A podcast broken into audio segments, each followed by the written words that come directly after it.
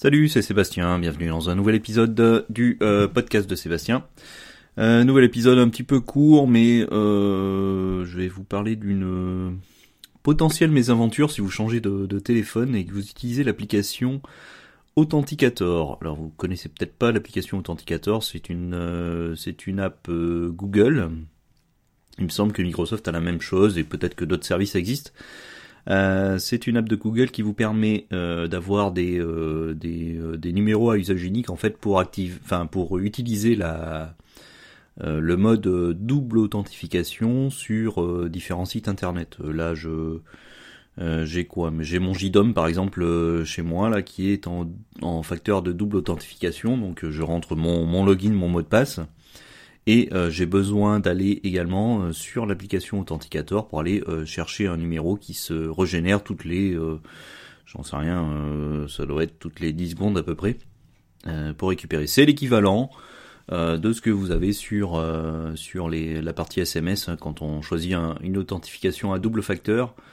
SMS et on reçoit un SMS juste derrière pour pour remplir le code et pour activer, pour se loguer sur le, sur le système. Alors dans cette application là, moi j'ai bah, j'ai activé pas mal de double facteurs sur euh, sur pas mal de sites, euh, notamment des sites de ce que je vois là de crypto. D'ailleurs, il m'en manque un. Euh, c'est inquiétant, ça c'est pas grave. Euh, des sites de crypto-monnaie, des choses comme ça, des hum, des JDOM, des TeamViewer, des Google également pour ma part. Et donc j'avais cette application là sur mon sur mon iPhone. Récemment, je suis passé de l'iPhone SE euh, à un iPhone 7, mais ça on s'en fout.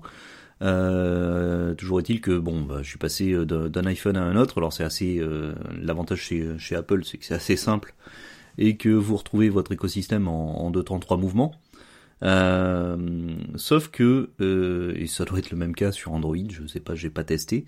Euh, sauf que l'application Authenticator, c'est un petit peu comme votre Touch ID, c'est-à-dire que quand vous changez de téléphone, vous êtes obligé de reconfigurer votre empreinte digitale. Eh bien là aussi, vous êtes obligé de reconfigurer vos, vos sites où vous utilisez l'application Authenticator. c'est-à-dire que vous êtes contraint de retourner sur le site, sur chaque site sur lequel vous utilisez Authenticator et euh, bah, euh, aller dans, euh, je crois qu'il faut désactiver l'authentification à deux facteurs, donc il faut se rappeler de, comment l'activer déjà.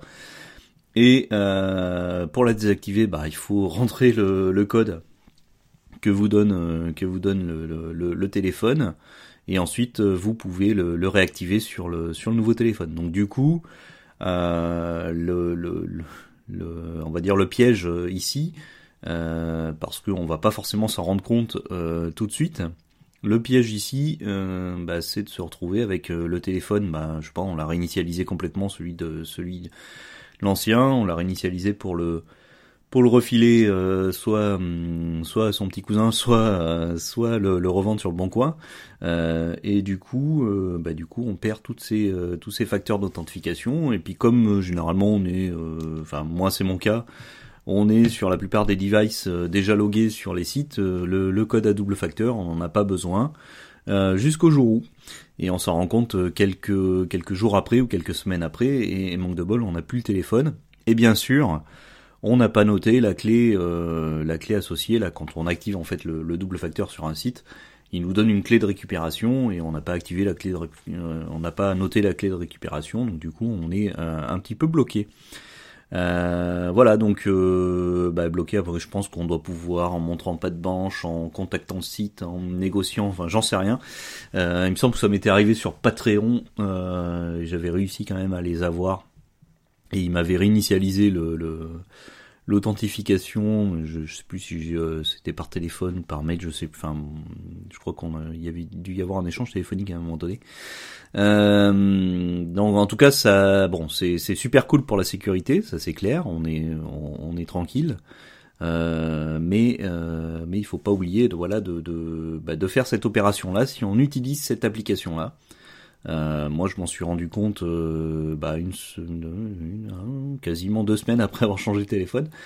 Euh, donc, j'ai eu besoin d'un double facteur.